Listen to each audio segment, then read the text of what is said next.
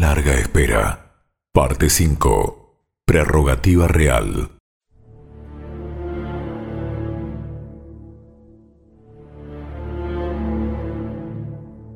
De Fonseca, ¿qué medios debemos planear para organizar la administración de las nuevas tierras exploradas?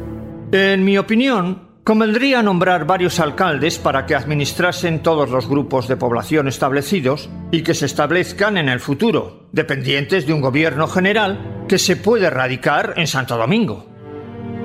De Fonseca pensó esta estructura de gobierno para aumentar la importancia del cargo que hasta entonces había desempeñado Colón y para que sufriera en su amor propio al ver que, desde el momento en que se elevaba a mayor altura el cargo que había desempeñado, no lo consideraban los monarcas españoles con las condiciones necesarias ni con la capacidad conveniente para desempeñarlo.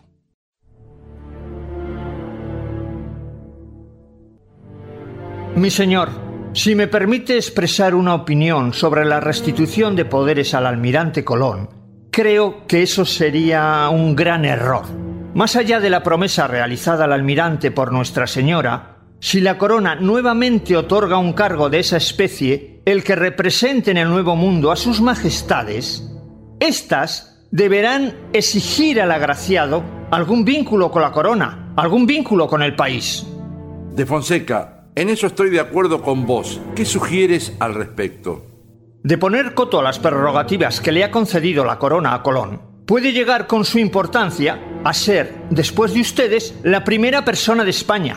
Y esto no lo verían con gusto los nobles, que a fuerza de heroicas hazañas y de costosos sacrificios han ganado los puestos que hoy disfrutan en la corte.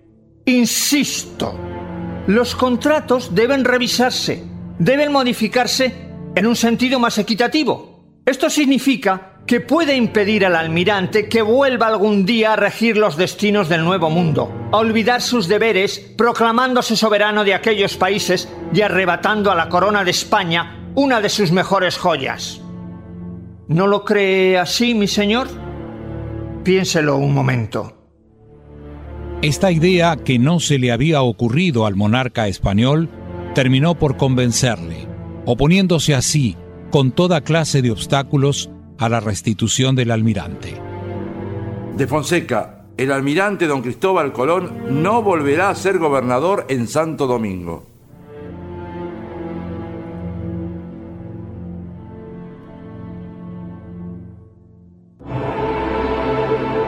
De Fonseca tuvo que hacer un gran esfuerzo para disimular su alegría y ocultar una vil sonrisa que intentaba con fuerza dibujarse en su rostro.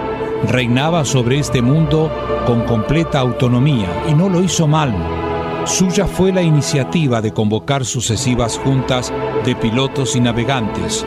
Suya fue la decisión de permitir la libre navegación bajo el control de la corona, al margen de los privilegios de Colón Suya fue la creación de gobernaciones en tierra firme. De Fonseca era inteligente, ambicioso, astuto y eficaz, pero sobre todo era hombre de una inquebrantable fidelidad a la corona, de manera que los reyes le dejarían hacer lo que él propusiera.